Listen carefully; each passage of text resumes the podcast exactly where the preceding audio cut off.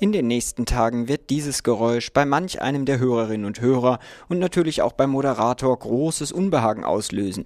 Stehen Freunde vor der Tür, will die Nachbarin nur wieder ein Pfund Zucker borgen oder, oh Grauen, stehen zwei Volkszähler vor der Tür, von denen ich gleich die Hosen runterlassen muss.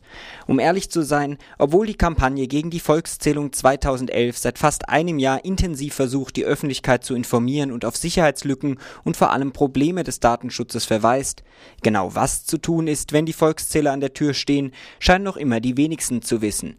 Und das, obwohl am heutigen 9. Mai nun offiziell die Volkszählung 2011 begonnen hat. Mein Gesprächspartner kann hier hoffentlich weiterhelfen. Am Telefon begrüße ich Kai-Uwe Steffens vom Arbeitskreis Volkszählung. Guten Tag, Herr Steffens. Schönen guten Tag.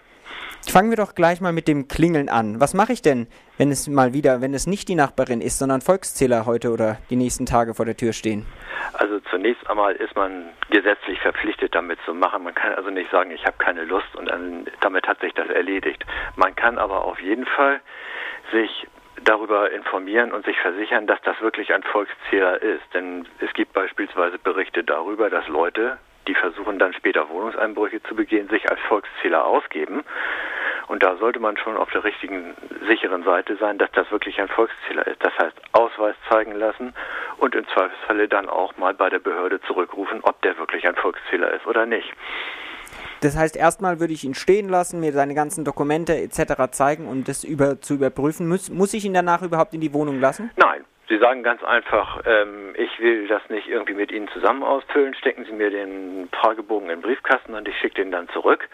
Das wird der äh, Erhebungsbeauftragte nicht so gerne haben, weil er dann weniger Geld bekommt, aber das ist Ihr gutes Recht und das würde ich auch jedem empfehlen, das so zu machen. Das heißt, um sich zu informieren, nun erstmal als ganz konkreter Verbraucherinnenhinweis, erstmal sagen, ich würde das gerne schriftlich machen, geben Sie mir den Bogen, weiteres möchte ich hierzu jetzt nicht beantworten. Genau so.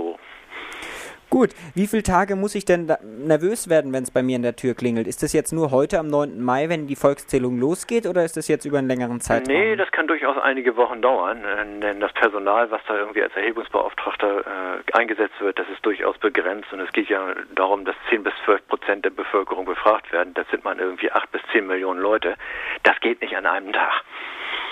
Das heißt, dass man muss ja jetzt die nächsten Wochen noch auf äh, ja vorsichtig sein. Der Arbeitskreis Volkszählung, der ja unter dem Dach des Arbeitskreises Vorratsdatenspeicherung ist, entstanden ist, ihr hattet ja versucht, juristisch die Volkszählung noch zu stoppen und seid damit gescheitert. Gibt es denn jetzt noch was, was ihr überhaupt machen könnt?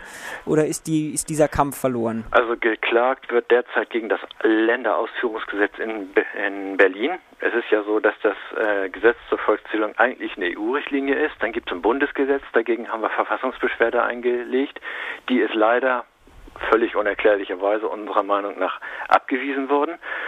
Aber die eigentliche Ausführung ist Ländersache und deswegen gibt es in jedem Land ein, Bund, ein, ein Ländergesetz und gegen das in Berlin findet gerade eine Klage statt. Äh, die hat aber leider keine aufschiebende Wirkung. Das heißt, das wird dann erst nachgelagert zu einer Entscheidung kommen.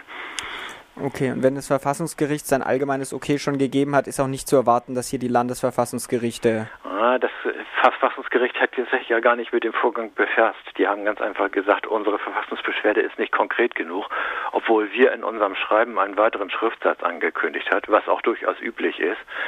Und das Gericht hat an dieser Stelle eben unserem Antrag nicht stattgegeben, darauf noch zu warten, sondern die haben gesagt, das ist zu unpräzise und ist abgewiesen.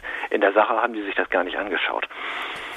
Herr Steffens, kommen wir vielleicht nochmal kurz auf die Gruppen, die denn hier erfasst werden. Sie hatten schon gesagt, so knapp 10 Prozent der Bevölkerung sollen erhoben werden. Es gibt aber ja auch Leute, die haben nicht so viel Glück, nur unter diese 10 Prozent zu befallen, sondern es gibt ja auch Sonderbereiche, die komplett erfasst werden. Können Sie das nochmal kurz erläutern? Also allen Sonderbereichen, das heißt Gemeinschaftsunterkünften, das sind Studentenwohnheime, aber eben auch Asyl Unterkünfte für Asylsuchende oder Asyl, äh, Leute, die Asyl haben, in Strafanstalten, in äh, Wohnheimen für geistig Behinderte, dort findet wirklich eine Vollerhebung statt.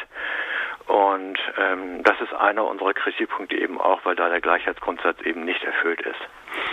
Das heißt, wer im Studentenwohnheim wohnt oder gerade im Knast etc., diese Leute werden zu 100 Prozent erfasst. Sie werden auf jeden Fall erfasst. Sie werden nicht äh, unbedingt alle befragt, aber es ist auf jeden Fall so, dass dann beim Vermieter bzw. beim Betreiber der Wohnanlage dann eine vollständige Namensliste erstellt wird und das wird dann auch übermittelt. Ihr, Ihr Arbeitskreis hat ja immer wieder kritisiert, vor allem große Bedenken beim Datenschutz, was passiert mit diesen Daten etc. Da hat man jetzt von offizieller Seite, wurde jetzt häufig auf dieses Rückspielverbot der verschiedenen Behörden verwiesen. Könnten Sie nochmal erläutern, was es damit denn auf sich hat? Das Rückspielverbot soll ja sicherstellen und besagt ja, dass die Daten, die von den Registern, also von den Einwohnermeldeämtern und von der Bundesagentur für Arbeit und einigen anderen Stellen zu diesen äh, Volkszählungsstellen geführt werden, dass das eine Einbahnstraße ist. Das heißt, Erkenntnisse aus der Volkszählung beispielsweise nicht an ein Einwohnermeldeamt oder an die AGE zurückgemeldet werden. Da gehen wir auch mal davon aus, dass das wirklich so ist, in aller Regel. Äh, problematisch ist es an den Stellen, wo eine räumliche Trennung beispielsweise gar nicht so sauber vorgenommen wird. Wir haben in etwa 70 Fällen haben wir einfach mal gefragt im Vorfeld, wie das bei den Ämtern so aussieht, wo diese Fragebögen gelagert werden, welches Personal eingesetzt wird. Und das sieht so aus, dass an der einen oder anderen Stelle die gesetzlichen Vorgaben, dass das sauber zu trennen ist, nicht sicher erfüllt werden. Right. Und da muss man durchaus damit rechnen, dass ein Mitarbeiter von der AGE irgendwie in den Nachbarraum geht, wo dann die ganzen Fragenbögen gesammelt werden und da dann einfach mal nachguckt. Also insbesondere, wenn Behörden nicht räumlich, räumlich getrennt sind. Richtig, genau. Da kann das dann durchaus mal passieren.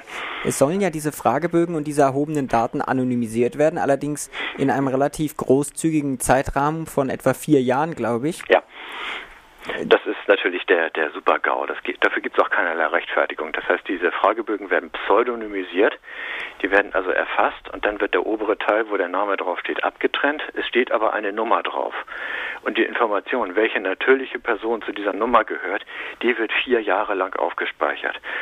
Das heißt, vier Jahre lang besteht die Gefahr, dass irgendjemand, der irgendetwas wissen will, in diese Tabelle reinguckt und dann weiß, wer welche Angaben gemacht hat. Und das geht überhaupt nicht. Das ist völlig unverhältnismäßig. Wie viele Leute haben denn Zugriff auf diese Tabelle? Ja, eigentlich nur recht wenige, aber wie man weiß, aus vielen, vielen anderen Stellen, überall da, wo Daten gesammelt werden, gehen auch Daten verloren. Das haben wir auch in den letzten Wochen irgendwie in der Presse immer wieder gelesen.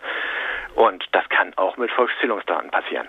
Herr Steffens, in Deutschland gibt es ja dieses Jahr deutlich weniger Kritik, aber immerhin es gab Kritik und diese öffentliche Diskussion zur Volkszählung 2011. Alles geht ja aber ja zurück auf eine Direktive der Europäischen Union. Ähm, wie sieht es denn in anderen europäischen Staaten aus? Gibt es dort vergleichbare Bedenken oder auch Initiativen wie die Ihrige? Es gibt Bedenken, aber man muss schon sagen, dass Deutschland im Bereich des Datenschutzes, insbesondere des öffentlichen Datenschutzes, also Datensammlung von Staatsseite aus, Deutschland so eine gewisse Vorreiterrolle hat. Das haben wir in der Vergangenheit gemerkt bei der EU-Richtlinie zur Vorratsdatenspeicherung, aber auch in anderen Bereichen, wenn es um Websperren geht beispielsweise. Da gibt es zum Teil ähnlich starke Widerstandsbewegungen in Frankreich und auch in, in, Großbritannien, in Österreich, in vielen anderen Ländern auch. Aber eigentlich sind wir in Deutschland hier schon die Vorreiter. Und wir würden uns das schon gerne wünschen, dass da in anderen europäischen Ländern ähnlich starker Widerstand stattfindet. Herr Steffens, die Initiative gegen die Volkszählung 2011, dieser Arbeitskreis, bei dem Sie ja auch mitwirken, ähm, können Sie abschließend vielleicht noch ein kurzes Fazit zu Ihrer Arbeit ziehen? Sie haben ja in den letzten Monaten zahlreiche Veranstaltungen durchgeführt, Interviews gegeben, aber auch juristisch versucht, gegen die Volkszählung vorzugehen. Heute beginnt sie allerdings trotzdem in Deutschland. Ist das nun ein Tag der Niederlage oder der Tag, wo die Arbeit erst richtig losgeht? Auf jeden Fall geht die Arbeit weiter. Es ist nicht so, dass wir jetzt den Kopf in den Sand stecken und sagen, wir haben verloren. Ähm, Widerstand ist immer sinnvoll. Und äh, an dieser Stelle muss man auch sagen, wir haben zumindest unseres Gefühls nach dafür gesorgt, dass einige Dinge vom Gesetzgeber und von den ausführenden Behörden deutlich vorsichtiger gehandhabt werden. Und wenn wir mit unserer Arbeit auch nur erreicht haben, dass nicht weitere Begehrlichkeiten für noch neuere Datensammlungen entstehen, dann haben wir schon was gekonnt. Denn wenn man den Staat ähm, ungezügelt laufen lässt, dann sammelt er immer weiter.